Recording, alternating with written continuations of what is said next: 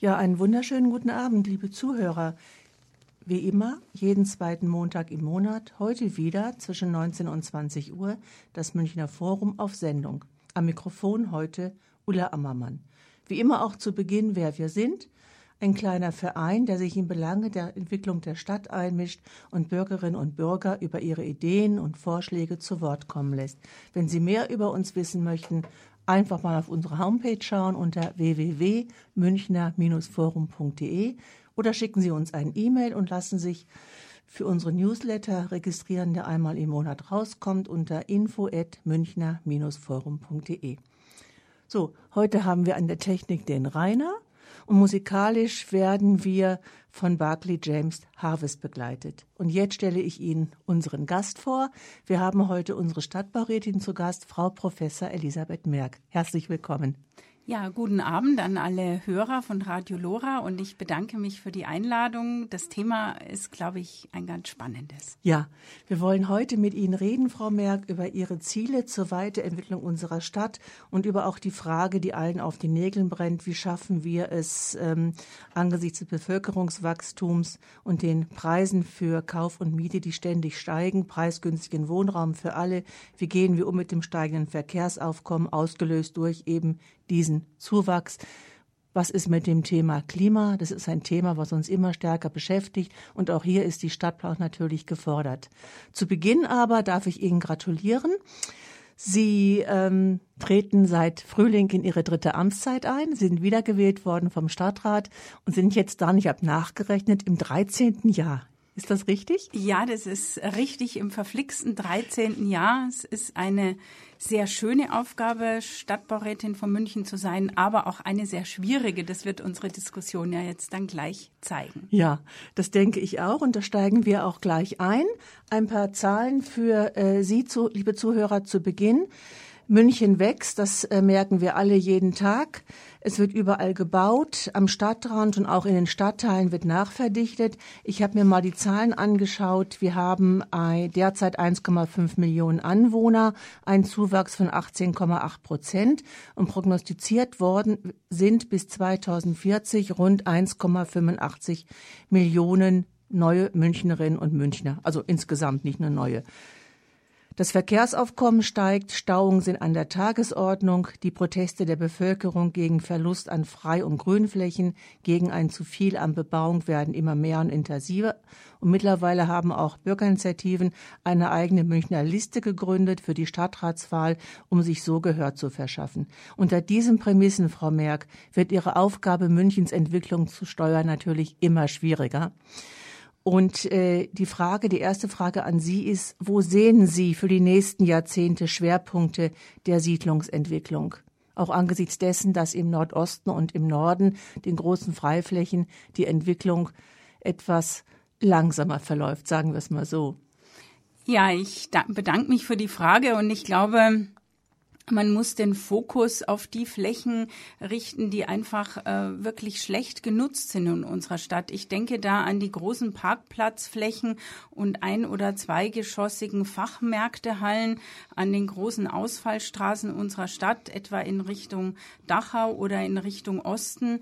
Da muss man also gar nicht jetzt in die Grünzüge rein entwickeln, wenn man sich mit diesen Achsen äh, beschäftigt. Das haben wir auch in einer Studie im Planungsreferat schon getan.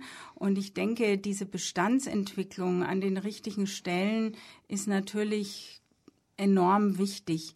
Wir konnten in der Vergangenheit Kasernenflächen umwidmen. Die haben wir aber jetzt, wenn wir an die Bayern-Kaserne denken, äh, im Prinzip gehoben als Potenzial. Wir konnten die Bahnflächen weitestgehend entwickeln, wenn wir jetzt als Schlussstein an die Paul-Gerhardt-Allee denken. Und insofern wird es sehr viel kleinteiliger und vielfältiger sein, wenn wir verantwortungsvoll nachhaltiges Wachstum in dieser Stadt gestalten wollen. Welche Flächen stehen denn überhaupt noch zur Verfügung, also auch an größeren Flächen? Das eine ist ja das Thema Nachverdichten im Bestand, darauf kommen wir auch gleich noch. Jetzt sagten Sie schon Ausfallstraßen, also Verdichtung entlang der Ausfallstraßen. Haben Sie auch mal daran gedacht, Gewerbegebiete umzustrukturieren und hier Wohnbauflächen zu kreieren? Die Frage der Gewerbegebiete ist natürlich eine ganz aktuelle, weil ja die Bürgerinitiativen auch anmahnen und sagen, weist nicht mehr Gewerbe aus. Wenn man in die Statistiken blickt, muss man sagen, wir haben in den vergangenen zehn Jahren mehr als 150 Hektar MK und Gewerbeflächen schon umgewandelt in Wohnen. Das ist also eine Entwicklung, ob jetzt auf dem Diamalt-Gelände, auf den ehemaligen Siemens-Flächen oder beispielsweise auf dem Aqua-Gelände. Überall ging die Produktion weg und Wohnungsbau wird dort aktuell schon realisiert. Gleichzeitig, glaube ich, brauchen wir aber vernünftiges Gewerbe auch in der Stadt und müssen auch auf den Gewerbeflächen selber über ja, konzentriertere und vernünftigere und vor allen Dingen verkehrskompatiblere Lösungen nachdenken. Äh, die größte Anzahl der zugelassenen Fahrzeuge in unserer Stadt sind Geschäftsfahrzeuge. Also diese Verkehre unterschätzt man oft auch. Und insofern muss es eine gute Mischung sein. Also in all unseren Baugebieten ist eigentlich eine gute Mischung das A und O der Entwicklung. Wir haben ja ein Gewerbeflächenentwicklungsprogramm, das auch ganz stark äh, darauf absetzt, äh, auf bestehenden Gewerbeflächen weiter.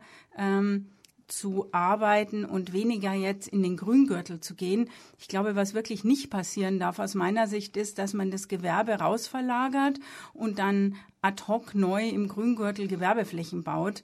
Also da sind wir ganz dagegen. Vielleicht können wir ja nachher auch noch über das Fünf-Hektar-Ziel sprechen, äh, dieser Initiative.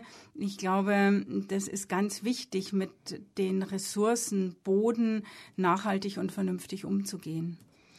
Wenn man sich einmal die Zahlen anschaut, 2040 äh, 1,85 Millionen Einwohner in München. Diese Flächen haben wir ja eigentlich überhaupt nicht mehr. Ja, das ist, finde ich, jetzt eine schwierige Frage, weil, weil als ich 2007 kam, hieß es, wir haben ungefähr noch 44.000 äh, Flächen, äh, 44.000 äh, Möglichkeiten, ähm, Wohnungen zu schaffen. Und man merkt ja, es werden immer wieder neue Flächen auch frei, äh, die für eine Umstrukturierung anstehen. Richtig ist aber, dass die Flächen endlich sind, dass sie gut erschlossen werden müssen mit dem öffentlichen Nahverkehr Deswegen ja auch unsere Initiative der regionalen Wohnungsbaukonferenz, die findet im Übrigen morgen in Dachau statt, weil es wächst ja nicht nur München, sondern die gesamte Region. Und in der großen äh, europäischen Metropolregion München gibt es Kasernenflächen, die man sehr gut entwickeln könnte, nach Münchner Vorbild, sage ich, in einer vernünftigen Mischung von Wohnen und Arbeiten, wenn man sie denn mit einem äh, öffentlichen Nahverkehr gut anbinden würde. Also ich glaube, wirklich nicht, dass das gesamte Wachstum äh, in München allein bewältigt werden kann. Ich glaube auch nicht, dass man Wachstum anziehen muss. Das wird uns ja manchmal auch vorgeworfen, dass wir planen und dann kommen die Leute erst. Aber ich sehe schon eine große Verantwortung, das Wachstum, was einfach stattfindet, weil Menschen glauben, dass sie in München für sich und ihre Kinder eine bessere Zukunft haben, weil hier große Universitäten sind, weil es hier gute Möglichkeiten gibt zu arbeiten, dass wir dieser Verantwortung dann äh, auch bezahlbaren Wohnraum herstellen zu wollen, einfach nachkommen müssen. Jetzt sagten Sie eben ein Stichwort, regionale Wohnungsbaukonferenz. Da würde ich ganz gerne noch mal einen Moment drauf verweilen. Es ist ja so, dass nicht nur in München die Preise für Wohnungen, sei es jetzt Kauf oder Mieten anziehen, die Preise ziehen auch in den umliegenden äh, Mittelstädten an, also sei es Rosenheim oder Wasserburg oder auch Dachau, Freising. Auch dort findet eine Entwicklung statt. Wie intensiv sind denn die Absprachen zwischen der Stadt und zwischen den Umlandgemeinden beziehungsweise den benachbarten Mittelstädten? Das ist natürlich unterschiedlich. Ich sage jetzt mal im Nordosten oder im Westen von München, wo wir direkt äh, größere Planungen verfolgen. Einmal mit der Untertunnelung der S8 oder im Westen eben mit der großen Maßnahme für Freiham haben wir natürlich enge äh, Verabredungen, zum Beispiel mit der Gemeinde Germering, auch in der Frage, ob die U-Bahn vielleicht bis nach Germering weitergebaut werden soll, wenn wir sie denn jetzt schon verlängern. In der großen Region äh, gibt es jetzt im Rahmen der regionalen Wohnungsbaukonferenz Verabredungen über Lastenausgleiche qualifiziert zu diskutieren. Also sprich, wenn wir größere Park- und Reit- und Mobilitätshubs in der Region machen, machen, dass dann äh, die Lasten, die da entstehen, auch äh, gesamthaft getragen werden und nicht nur von der einen Gemeinde, wo das zufällig zum Tragen kommt. Profitieren tun am Ende beide davon, weil einfach die Pendlerverkehre sich entzerren. Und wir haben ja ein schönes äh, Projekt auch ins Werk gesetzt. Vielleicht können wir da nachher nochmal drauf kommen. Wir schlagen ja eine internationale Bauausstellung vor. Wir haben dazu eine Machbarkeitsstudie gemacht mit einer Pressekonferenz im Mai und der Stadtrat hat uns auch nochmal neue Ressourcen gegeben, das zu vertiefen. Und das wäre ein Projekt mit dem Titel Räume, Arbeitstitel Räume der Mobilität für die gesamte europäische Metropolregion äh, für die nächsten zehn, zwölf Jahre, um dort dann gerade in den Fragen der Mobilität ähm, wirklich schneller und unbürokratischer weiterzukommen und damit auch einen Schlüssel für vernünftige weitere Entwicklung und nachhaltiges Wachstum zu legen, weil die Mobilitätsfrage ist eigentlich die ganz kritische Frage. Ich glaube, das sehen die Bürger auch in den Stadtquartieren so. Da rührt die Belastung her. Jetzt mal neben der Frage, in welcher Form bauen wir dann? Und das können wir nicht allein auf Münchner Flur lösen. Da brauchen wir abgestimmte Konzepte in der Region. Und so eine IBA äh, könnte da ein toller Motor sein.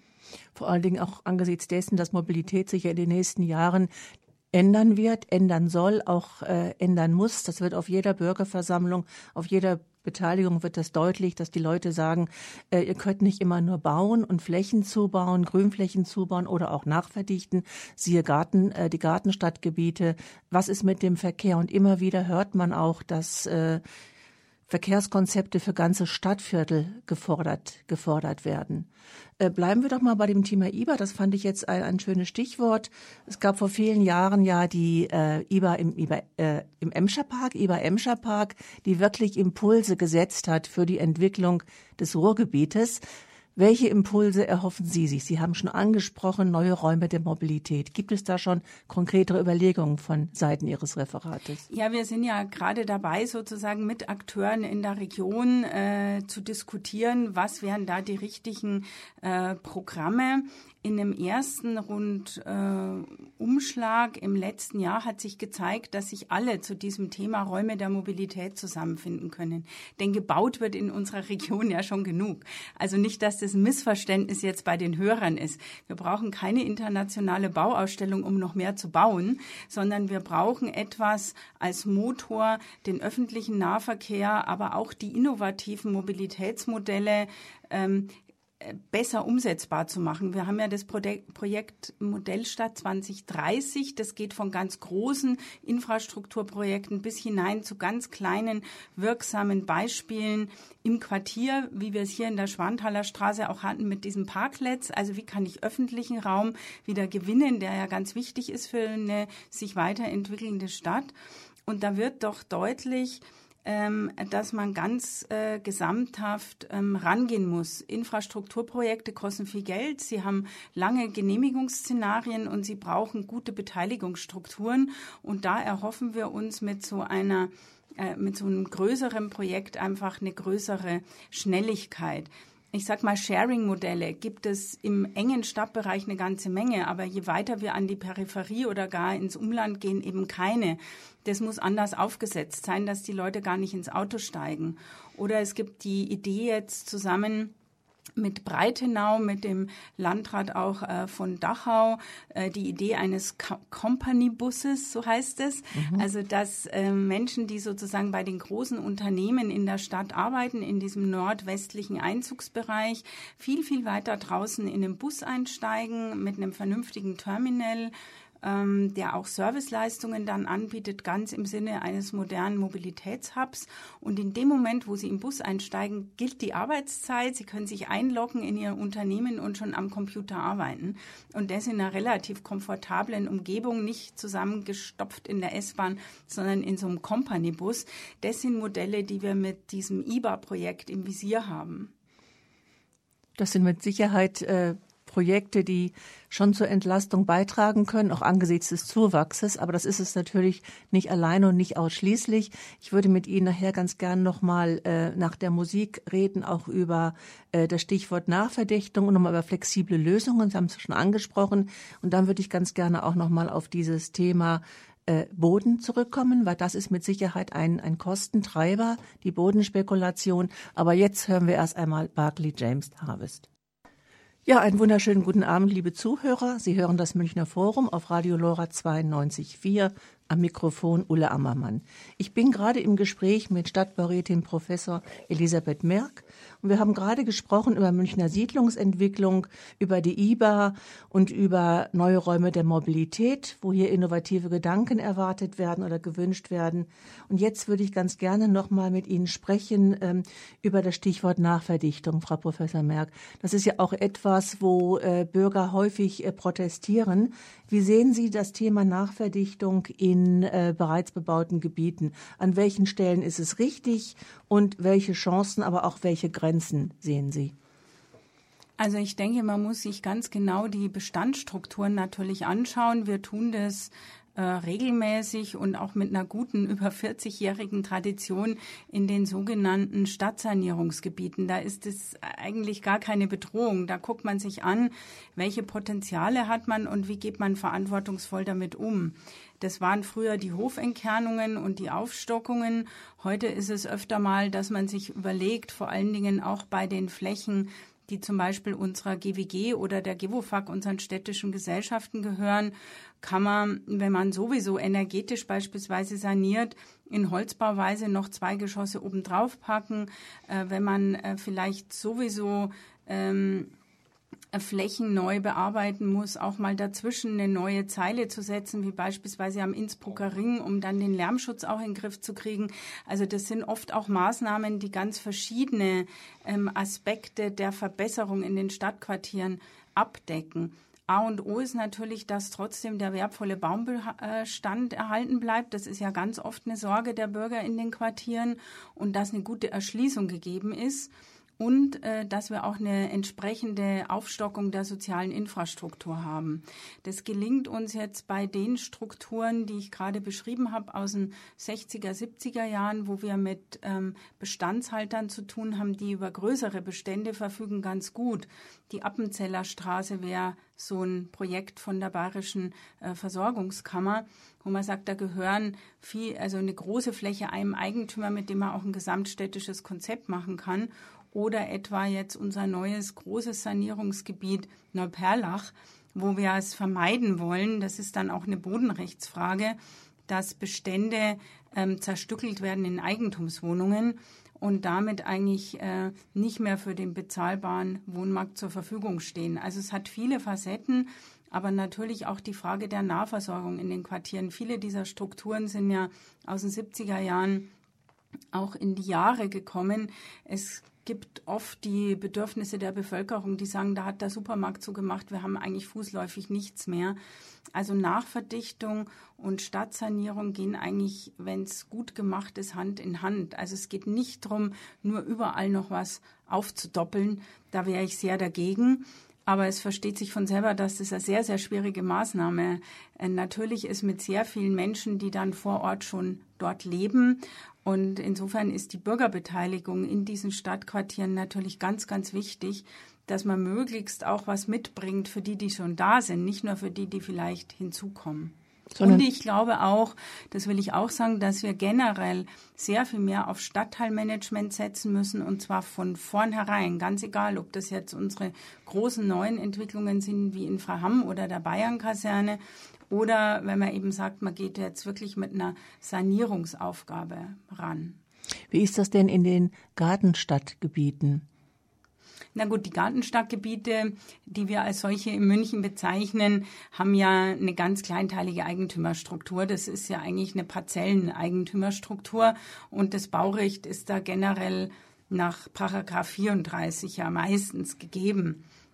Wir haben jetzt Rahmenpläne gemacht. Äh, uns oder sind dabei, Rahmenpläne zu machen, die wir dem Stadtrat ja auch schon mal vorgestellt haben, sowohl für Trudering und für Harlaching und Sollen und überlegen auch noch ein paar weitere, wo wir erstmal die Qualitäten rausarbeiten wollen, dass wir auch bei 34er Genehmigungen, ich sag mal, wenn geklagt wird oder wenn wir etwas nicht erlauben wollen, da eine bessere Begründungsausgangslage äh, haben. Da geht es ganz oft darum, darf in zweiter Reihe rückwärtig bebaut werden, muss man die Vorgärten freilassen. Natürlich ist es in den Quartieren ganz, ganz schwierig, wenn Baurecht da ist, das zu versagen. Und gleichzeitig haben wir da selten städtische Grundstücke, um jetzt die soziale Infrastruktur einzubringen.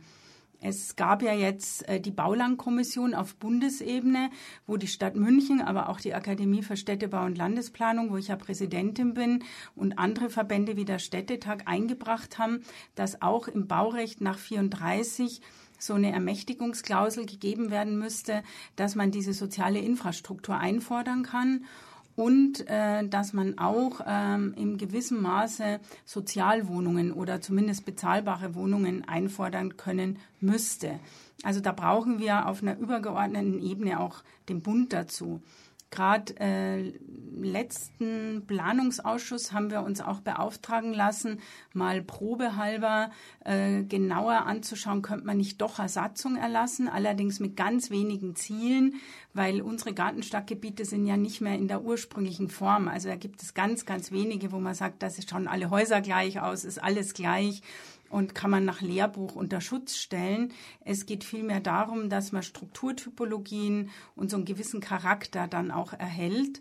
Und wir glauben, dass wir mit diesen Rahmenplänen da eigentlich auf einem ganz guten Weg sind. Vielleicht auch in Kombination mit der Betrachtung dieser Ausfallstraßen und Nachverdichtung an den Ausfallstraßen äh, die stehen ja meistens in einem engen Zusammenhang. Wenn man jetzt Wasserburger Landstraße denkt und dahinter dann äh, Trudering, Waldtrudering und so weiter, sind es ja Dinge, die vielleicht dann auch äh, zusammen erst richtig wirksam werden. Das ist ein großes Thema, aber ich gebe zu, das ist rechtlich in der Umsetzung und Durchführung für uns wirklich auch ein sehr schwieriges Thema. Aber wir bearbeiten es.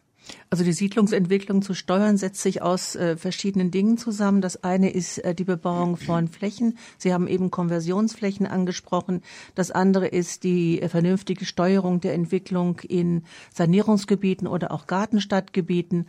Und äh, das dritte ist natürlich ähm, die, die Findung von unkonventionellen Lösungen, um einfach mehr Wohnraum zu schaffen. Sie haben eben angesprochen, das Bebauen von Parkflächen, wie es am Dantebad ja auch passiert ist, oder das Aufstocken von Gewerbegebäuden oder auch einfach das Draufsetzen eines zweiten Geschosses, wo es, wo es halt möglich ist.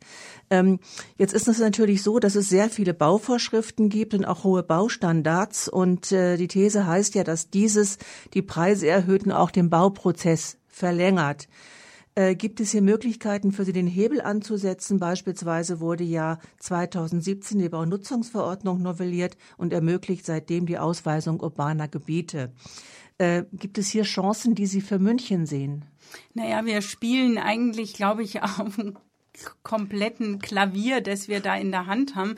Urbane Gebiete haben wir in München vorher auch schon gemacht. Also ich würde mal sagen, die Bayern-Kaserne jetzt, die ja sehr dicht und sehr städtisch, urban äh, sich entwickeln soll und im Rücken, wenn man so will, ja den Euro-Industriepark hat und oben auch eine große Straße, ist im Prinzip ein urbanes Gebiet par excellence, auch nach der neuen Baunutzungsverordnung. Und die Baunutzungsverordnung ermöglicht uns jetzt einfach das schneller im Verfahren und auch einfacher begründbar zu liefern. Auf der anderen Seite denke ich, muss man aber auch ganz vorsichtig sein und schon überlegen, äh, wie geht man mit den einzelnen äh, Bautypologien auch um, äh, die man da so in der Hand hat. Also wenn ich jetzt an den Münchner Westen denke, mit Freiham, da ist mit so einem grünen äh, Korridor eine Zäsur zu Aubing, Neuaubing und wir bauen ein ganz neues Stadtquartier. Also da können wir eigentlich auch durch die grüne Energie, ähm, durch die Geothermie wirklich aus dem Vollen schöpfen, haben aber natürlich dann trotzdem den Grüngürtel zu respektieren. Wir haben andere Flächen, die liegen immer so ein bisschen dazwischen. Ja, die Paul-Gerhardt-Allee wäre jetzt so eine Bahnfläche gewesen, die lag da sehr dazwischen. Oder wenn ich eben an den Nordosten denke, der ja viel diskutiert wird, muss man sagen, ja, wenn äh, da ein vierspuriger Ausbau der Gleise äh, einfach gefordert ist wegen des Güterverkehrs, dann kann der nicht ohne Tunnellage passieren, weil das einfach eine Lärmbelastung ist für die Menschen, die heute schon dort leben, die ist unzumutbar. Wenn man aber jetzt für sehr, sehr viele Millionen so einen neuen Tunnel baut, werden plötzlich die Flächen auf der anderen Seite der Bahn attraktiver, dass man sie in einem vernünftigen Zusammenhang entwickelt. Und deswegen haben wir das dem Stadtrat auch vorgeschlagen. Nun sind wir momentan ja gerade dabei, einen großen ähm, ja, stadtstrukturellen Wettbewerb ähm, zu machen. Der wird im Januar dann das Ergebnis haben und dann wird der Stadtrat sich damit beschäftigen und auch die Öffentlichkeit, wie dort weitergemacht werden soll. Die Baukosten, die Sie angesprochen haben, sind zwar wichtig und spielen auch eine große Rolle natürlich beim einzelnen Bauvorhaben, wenn alles viel, viel teurer wird. Wir haben ja zum Teil eine Baukostensteigerung um 50 Prozent, auch bei städtischen Wohnungsbaugesellschaften, die ja nun wirklich nicht Luxusbauten jetzt abliefern. Gleichzeitig muss man aber sagen, dass in dem Zeitraum, in dem ich jetzt Stadtbaurätin bin, ohne dass ich dafür jetzt was wirklich dafür kann, die Bodenpreise enorm gestiegen sind. Und bei einer Projektentwicklung einer Fläche macht der Bodenpreis heute 60 bis 70 Prozent aus im Vergleich zu den 30, 40 Prozent, als ich 2007 kam. Und das ist natürlich internationalen Finanzmärkten geschuldet. Das weiß mittlerweile jeder Sparer. Sie kriegen keine Zinsen mehr für das Geld, was sie auf die Bank tragen. Sie müssen froh sein, wenn sie nicht noch mehr Gebühren zahlen müssen. Und das wirkt sich leider äh, ganz negativ gerade in München aus, weil wir so ein sicheres, sage ich mal, Pflaster sind und ich glaube, wir brauchen wirklich eine soziale Bodenrechtsreform, um diesem ungezügelten Landbanking einfach entgegenzutreten. Und wie schwierig das ist, haben wir ja jetzt auch bei den Diskussionen erlebt, wo ganz unterschiedliche Akteure antreten und sagen, sie wollen dass nicht gebaut wird. Das ist die eine Seite. Das kann ich gut verstehen, dass Menschen sagen, sie wollen den grünen Gürtel überhaupt nicht antasten. Der muss für Generationen frei bleiben. Aber was mich eigentlich erschüttert, ist die Ambivalenz, die dann schon zum Teil bei denen äh, auch zu spüren ist, die durchaus bereit wären, die Flächen zu bebauen, aber eben sehr viel mehr Geld dafür wollen, als eine Stadt äh, einsetzen kann, um bezahlbaren Wohnraum dann auch zu erzielen. Und äh, insofern ist diese soziale Bodenfrage, glaube ich, eine ganz entscheidende. Und Hans-Jochen Vogel hat sich diesem Thema ja auch nochmal gewidmet und wird, glaube ich, in der Woche sogar sein neues Buch dazu vorstellen. Ähm, glauben Sie denn, dass ähm, wir haben jetzt zwei Sachen besprochen. Das eine ist die Entwicklung der großen Flächen, die wir noch haben, gerade auch der Flächen für die Landwirtschaft und Grünflächen im Münchner Nordosten. Ähnliche Diskussionen waren ja für die Flächen im Münchner Norden um Feldmoching herum. Äh, glauben Sie denn, ähm, dass äh, diese Steigerung des Bodenwertes, die ja ohne besondere Arbeits- oder Kapitalaufwand des Eigentümers entstehen, ähm, dass man das für die Allgemeinheit nutzbar machen kann? Wie es ja eigentlich auch Verfassungsauftrag ist? Ja, also die, ich meine, ich bin jetzt keine Juristin, sondern immer noch Architektin. Aber Aus die, Ihrer Sicht als Stadtbaurätin. Ähm, ich sag mal, diejenigen, die sich mit den Gesetzen beschäftigen, weisen ja darauf hin, dass einmal die Grundsteuer anders aufgesetzt werden müsste und äh, B auch einfach, wer darf die Flächen entwickeln und wenn ja, äh, zu welchen Konditionen, dass das sehr viel stärker in die Hände der Kommunen gelegt werden müsste. Und natürlich ist es ein Eingriff ins Eigentumsrecht. Es ist keine Enteignung, aber es ist ein Eingriff ins Eigentumsrecht. Und insofern muss das natürlich gut ähm, besprochen und diskutiert werden. Ich habe nicht umsonst vorher auf äh, die Stadtsanierung verwiesen und die sozial gerechte Bodenordnung ist im Prinzip ja auch ein Instrument, das die Stadt München jetzt schon seit 25 Jahren hat, wo ein Verhältnis festgelegt wird, was an äh, möglichem Gewinn überhaupt bei den Entwicklern bleiben darf und was auch wieder reinvestiert werden muss.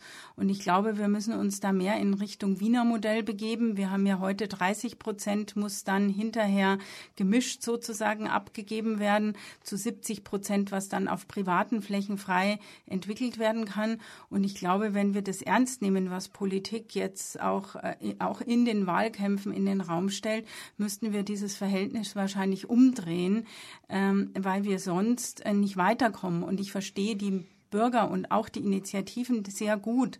Ich war ja oft auch vor Ort in den Diskussionen, die sagen, wir verstehen das, dass ihr weiter wohnen äh, ermöglichen wollt, aber dann muss es auch bezahlbar sein. Und wir werden als Bürger nicht dafür stimmen, dass ihr diese Flächen bebaut, wenn hinterher dann wieder nur teure Wohnungen rauskommen. Und ich glaube, das ist eine Ansage, die die Stadt, die Politik, aber natürlich auch wir als Fachleute sehr, sehr ernst nehmen müssen. Also vielleicht nochmal für unsere Zuhörer. Sobon ist sozialgerechte Bodennutzung und ich glaube 30 Prozent, also jeder, der diese Flächen bebauen will, jeder Eigentümer, Investor, Projektentwickler muss 30 Prozent der Flächen abgeben oder muss für 30 Prozent Wohnungen bauen, die gefördert, geför sind. gefördert sind, ja. Und gleichzeitig bis zu 60 Prozent sozusagen dessen, was man da an Gewinn machen kann, reinvestieren in soziale Infrastruktur, in grüne Infrastruktur. Das ist im bundesweiten Vergleich sind wir da schon sehr gut, aber halt einfach noch nicht äh, gut genug. Und die städtebauliche Ent, äh, Entwicklungsmaßnahme nach Baugesetzbuch ist sozusagen, wenn man so will, eine Sobon Plus, äh, die einfach ermöglicht, dass noch mehr äh, über Refinanzierung getragen wird. Denn am Ende muss man ja auch sagen, sind es die Steuerzahler der Stadt München, die im Prinzip hinter jeder ähm, ja hinter jedem Euro stehen, den die Stadt ausgibt. Und das muss man ja wirklich diskutieren ich finde auch diese Wachstumsfrage, die ja heute auch über unserer Sendung steht, eine ganz entscheidende. Ich stelle mir vor, dass wir mit den Bürgern bei der Fortschreibung des Stadtentwicklungsplanes äh, gemeinsam einen Wachstumsvertrag aushandeln.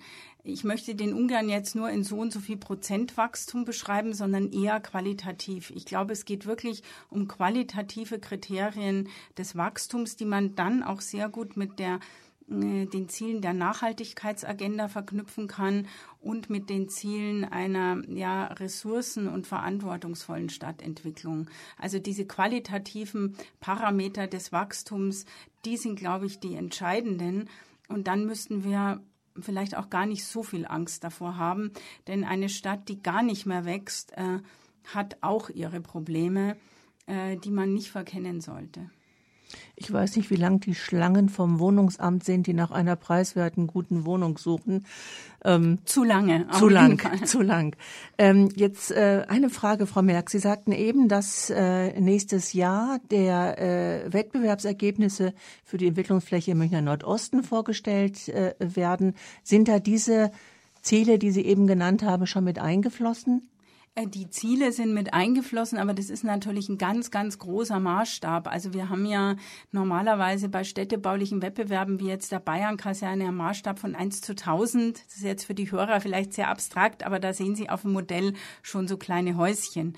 Der Maßstab jetzt äh, für den Nordosten ist 1 zu 7500. Also das ist, da sieht man eher so wie bei einem Höhenschichtmodell der Eisenbahn so ungefähr die Topografie und die Strukturen bei dem Wettbewerb geht es erstmal darum, was soll gar nicht bebaut werden und wo sind Flächen, die man bebaut? Und wie macht man das sinnvoll in Anbindung an dann die neue Infrastruktur dieser Untertunnelung und auch einem möglichen Lückenschluss der U4 runter dann zur Messestadt Riem. Also da geht es eigentlich mal um so eine grundsätzliche raumstrukturelle Idee, wie sich der Nordosten weiterentwickeln könnte. Wir haben dort ja auch Landschaftsschutzgebiete, wir haben Naturschutzgebiete und Biotopkarten, wir haben auch Nachbarschaften eben ähm, jetzt äh, mit Aschheim zum Beispiel und auch unten mit der Messestadt Riem. Also da geht es eigentlich um eine große Verteilung im Raum und natürlich auch um die Frage zum Beispiel, wie man mit dem Pferdesport umgeht und wie diese Landschaftsqualitäten einbezogen werden und wie man sich anbindet an die gebauten Strukturen da draußen, die schon da sind vor Ort. Die sind nämlich sehr heterogen. Also manche sind ja Siedlungen, die in den Grünzug in den 70ern gebaut wurden, auch weil man so Not hatte an Wohnungen, wo man heute natürlich auch hinterfragen kann, äh, war das richtig? Aber jetzt ist es da und wir müssen damit halt gut umgehen. Also diese Frage, wie man mit kleinteiligeren Strukturen und etwas verdichteten Strukturen gut zurechtkommt, stellt sich da natürlich äh, auf jeden Fall. Und der Wettbewerb zeigt auch verschiedene Szenarien auf. Das ist vielleicht für die Hörer noch interessant. Also wir haben Szenarien mit 10.000 Einwohner, Szenarien mit 20.000 Einwohner und Szenarien mit 30.000 Einwohner. Und der Wettbewerb wird es aber offen lassen. Also er wird zeigen, was kann ich mit diesen Szenarien erreichen. Und ob es dann so oder so wird, wird erst äh, im neuen Stadtrat dann wirklich diskutiert und verhandelt werden können. Wir gehen davon aus, dass wir im ersten Halbjahr 2020 dann mit diesen Wettbewerbsergebnissen auch eine offene äh, Bürgerbeteiligung machen können, so wie es ja auch äh, gewünscht und eingefordert wurde. Und ich hoffe, dass da auch wirklich dann alle offen mitmachen und wirklich diskutieren. Und ich sage auch nochmal, ich habe den Auftrag äh, zu schauen, wo können wir was vernünftig entwickeln. Aber wenn ich am Ende die Stadtbaurätin bin, die sagt, ich habe den Münchner Grüngürtel für die nächsten 50 Jahre gesichert und da wird gar nichts gebaut, dann habe ich auch viel richtig gemacht. Das, was es wirklich zu verhindern gilt, ist, dass einzelne Inseln entwickelt werden, die dann eben keine U-Bahn hätten, die isoliert in der Landschaft stehen und eigentlich vollkommen kontraproduktiv sind unterm nachhaltigen Ziel von Stadtentwicklung. Also das ist das, was mich da antreibt. Weniger, dass ich den Grüngürtel zubauen will, wie mir manchmal ja unterstellt wird, sondern dass wir das, wenn wir bauen, vernünftig machen wollen oder dann lieber gar nicht bauen und sagen, dann müssen wir eben äh, die nächste Generation abwarten. Was uns große Sorge macht, ist, dass wir eben wissen, dass die Flächen zum Teil für sehr viel Geld kursieren. Und das war schon bevor wir zum Planen angefangen haben, so. Das war eigentlich ähm, der Anlass zu sagen, wir können da nicht einfach zuschauen. Das sind ja auch Dinge, die auch von Seiten der Bürger, es gab ja bereits in den letzten Jahren auch in diesem Bereich schon verschiedene Bürgerbeteiligungsprozesse, äh, wo auch von Seiten der Bürger gesagt worden ist, also wenn bitte dann nur mit Untertunnelung der, Stra der Straßenbahn, jetzt was der S-Bahn und wo auch gesagt worden ist, bitte checkt doch mal, ähm, keine 30.000, geht es auch mit weniger? Wie sieht das aus? Wie entwickelt sich das? Also ich glaube, da sind Sie auf einem guten Weg und auch von Seiten der Bürger äh, muss gesagt werden, dass dann äh, Ihre Einlassung und Ihre Zielvorstellung halt doch hier auf äh, fruchtbarem Boden stoßen. Bin gespannt, wie es dann im Frühling läuft. Vielleicht können wir dann dazu noch mal eine eigene Sendung machen. Und jetzt machen wir erstmal ein bisschen Musik wieder mit Barclay James Harvest. Ja, einen wunderschönen guten Abend, liebe Zuhörer. Sie hören das Münchner Forum auf Radio Lora 92.4. Wir haben heute unsere Stadtbaurätin, Frau Professor Elisabeth Merck, zu Gast und sind äh, mitten im Gespräch, haben gerade sehr viel gesprochen, auch über die Entwicklung von Münchens großen Flächen, gerade im Bereich Nordosten. Und jetzt würde ich ganz gerne noch mal mit Ihnen über einen Themenbereich sprechen, Frau Merck, das ist das Thema Klimawandel, Bebauung, Grünflächen. Klimawandel ist für uns alle spürbar. Hitzetage und Tropennächte nehmen zu. Wir haben das in diesem Sommer wieder gesehen. Und Grünflächen sind für uns alle ein Bestandteil des täglichen Lebens. Auch für die Versorgung mit Lebensmitteln brauchen die Menschen Flächen der Landwirtschaft. Ähm, die Frage ist, Frau Merck, Sie haben ja im Referat sehr viel schon in die Richtung äh, entwickelt. Lasi Verde, Leitlinie Ökologie, Klimaschutzfunktionskarten sind Stadtratsbeschlüsse und viele Entscheidungen des Stadtrats zeigen aber auch auf der anderen Seite, dass sich zunehmend Waldflächen, Grünflächen und Flächen für die Landwirtschaft für Straßen, Siedlungen, Gewerbeflächen geplant und genehmigt sind. Jetzt gibt es eine Initiative bayernweit das Fünf-Hektar-Ziel. Sie haben es eben schon genannt. Vielleicht können Sie noch mal kurz sagen für unsere Zuhörer, was das ist und wie weit das Einfluss nimmt auf die Planung in der Stadt München. Ja, ich denke, das Fünf-Hektar-Ziel steht ja einfach dafür, dass man sagt, man soll äh, tatsächlich nur ein gewisses Maß am Tag an Fläche neu verbrauchen und sich sehr viel stärker mit der Frage auseinandersetzen, was können wir aus dem Bestand heraus tun. Und da kommt man ganz zwangsläufig auf die vielen Flächen, die dazwischen liegen und die einfach ganz schlecht genutzt sind. Insofern ist bei uns Nachverdichtung immer auch ein Mehr an Freiflächen. Also da geht es natürlich um äh, Regenwasserversickerung in den Stadtquartieren. Es geht um Luftschneisen, die einfach für das ökologische äh, Mikroklima und den Haushalt in der Stadt da ganz wichtig sind. Also Kaltluftbahnen äh, und auch Ventilationsbahnen heißt es dann. Insofern ist die Baustruktur plötzlich ganz relevant. Also man kann jetzt nicht überall die gleiche Typologie hinsetzen, wenn man diesen klimatischen äh, Kriterien Rechnung tragen will. Und jeder hat es, glaube ich, in den letzten Sommern ja erlebt, dass je nachdem, wo man sich in der Stadt befindet, ist sofort das Mikroklima anders. Wir sitzen da äh, an der Blumenstraße vorne am Kopf, da kriege ich immer so noch ein kühles Lüftchen von der Luftschneise von der Isar zum Beispiel ab. Aber die Kollegen, die weiter äh, in Richtung Viktualienmarkt sitzen und nicht in der Fraunhofer Straßen Luftschneise sitzen, klagen dann schon sehr viel mehr, wenn sie die Fenster aufmachen. Also oft hat es ganz kleinteilige Zusammenhänge, aber damit die wirksam werden, müssen wir großräumig arbeiten. Und das heißt, der enge Zusammenarbeit auch mit dem Referat für Umwelt und Gesundheit. Das heißt eine ganz enge Zusammenarbeit auch mit Forschungsinstituten. Wir sind mit der TU München, der LMU und mit dem Ökologieinstitut bei einem Forschungsprojekt Grüne Stadt der Zukunft dabei, klimaresiliente Quartiere in einer wachsenden Stadt. Und es hat den Hintergrund, dass sie einfach in einem Quartierszusammenhang eine räumliche Kulisse haben, wo sie wirksam werden können. Das sind so große Themen, dass sie am einzelnen Haus gar nicht so viel erreichen können. Sie können es natürlich jetzt, ähm, sage ich mal, nach den neuesten Energiestandards bauen. Sie können begrünte Dachterrassen machen. Das ist für die Bewohner in der Regel sehr hilfreich. Auch Fassadenbegrünungen, gerade hinten im Hof, spielen da eine ganz, ganz große Rolle und eben auch äh, die Wasserkreisläufe da zu betrachten. Aber insgesamt kommt es eben dann noch darauf an, vor allen Dingen die großen Frischluftschneisen freizulassen, vor allen Dingen auch äh, flächenmäßig eine kritische Dimension freizuhalten, wo sich ähm, überhaupt Klimaanpassung dann auch entwickeln kann. Insofern ist der Münchner Grüngürtel und unsere langfristige Freiraumentwicklung ganz wichtig. Wir arbeiten ja auch mit Ökokonten, wie beispielsweise dem Eschenrieder Moos seit 2001. Also das ist beileibe, sieht man, kein neues Thema. Das ist jetzt bald schon 20 Jahre alt, wo wir auf 28 Flächen insgesamt 67 Hektar reserviert haben. Und ähnliches gibt es auch in der Aubinger Lohe und an anderen Stellen. Mm, wichtig ist äh, auch noch, dass wir natürlich bei jeder Maßnahme auch neue Grün- und Freiflächen entwickeln. Wir haben jetzt von 2008 bis 2018, einfach um mal so eine Zahl zu nennen, 130 Hektar öffentliche Grünflächen neu geschaffen über die Bebauungspläne. Das sind so 12 Hektar im Jahr. Das ist schon ordentlich. Das geht so im allgemeinen Bauen oft in der Wahrnehmung unter. Aber vorher waren da in der Regel ja äh, irgendwie versiegelte Flächen. Also wir schneiden vor dem 5-Hektar-Ziel gar nicht so schlecht ab, weil wir halt eine dicht bebaute Stadt sind. Aber wir haben den Auftrag vom Stadtrat auch bekommen, gerade den Versiegelungsgrad noch viel genauer anzuschauen, zu überprüfen, ähm, dass wir vielleicht nur 50 Prozent äh, versiegeln und 50 Prozent frei halten. Damit müssen wir uns auseinandersetzen. Wien hat zum Beispiel so eine äh, interne Satzung erlassen, dass bei jeder neuen Baumaßnahme nur 50 Prozent bebaut werden darf. Das wird dann schon ganz schön schwierig, wenn ich es verbinde dann auch noch mit der Frage, man soll auch nicht in die Höhe bauen.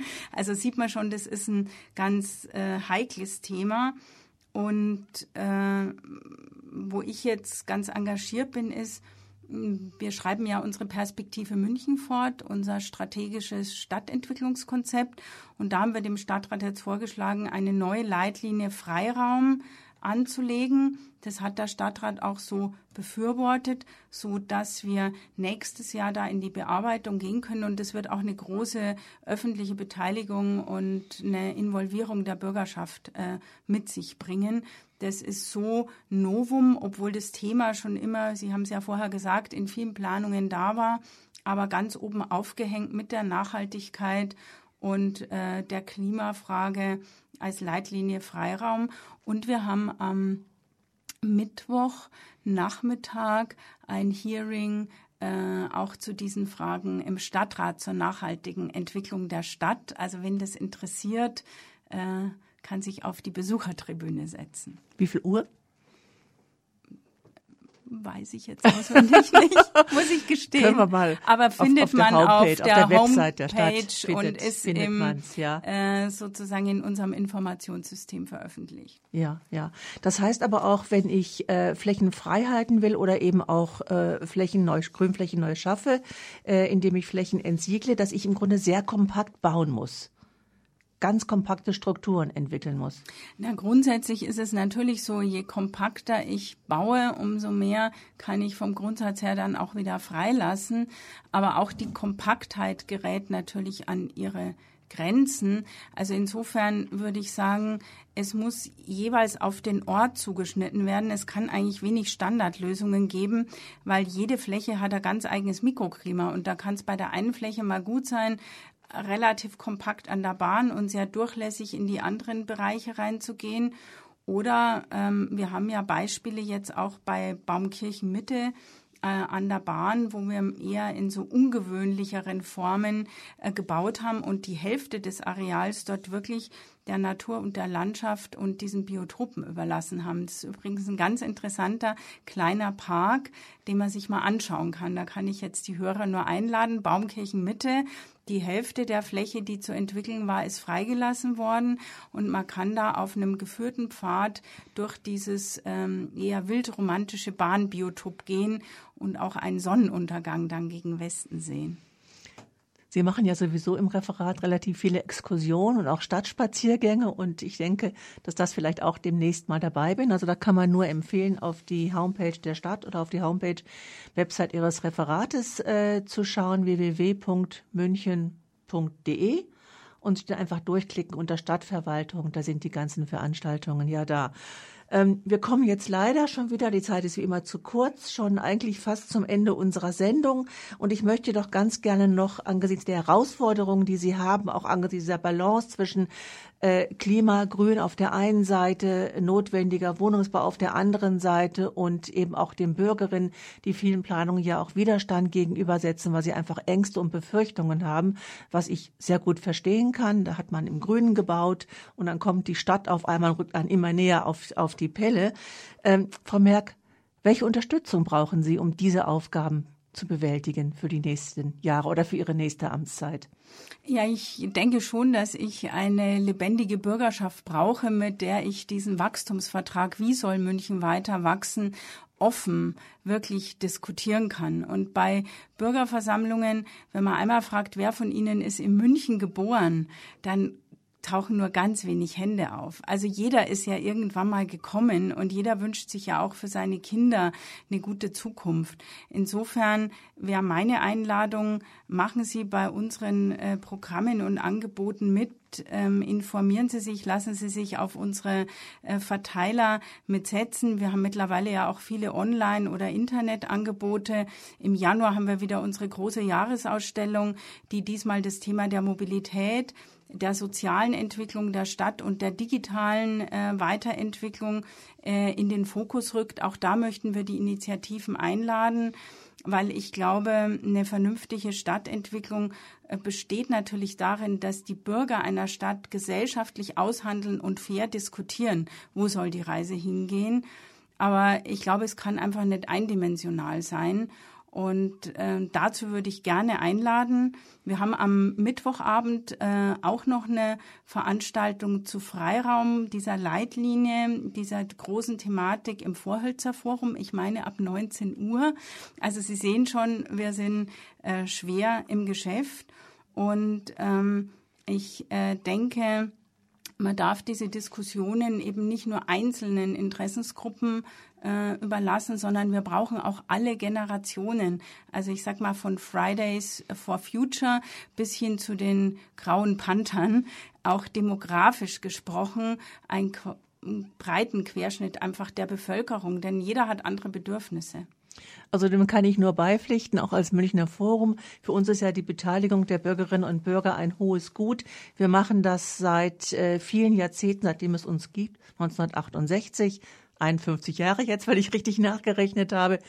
Und äh, ich denke auch, das ist es wichtig, sich an der Zukunft der Stadt zu beteiligen und nicht hinterher einfach immer nur äh, zu meckern und Kritik zu üben. Ähm, ja, Frau Merck, dann danke ich Ihnen ganz herzlich für dieses sehr offene Gespräch und äh, danke Ihnen auch, liebe Zuhörer draußen, Radio Lora, sagt dem Rainer Dank, der uns unfallfrei durch die Sendung geführt habe.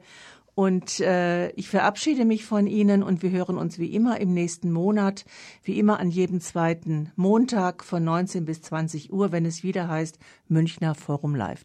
Ihnen einen schönen Abend, eine schöne Woche und bis dann. Ciao, Servus.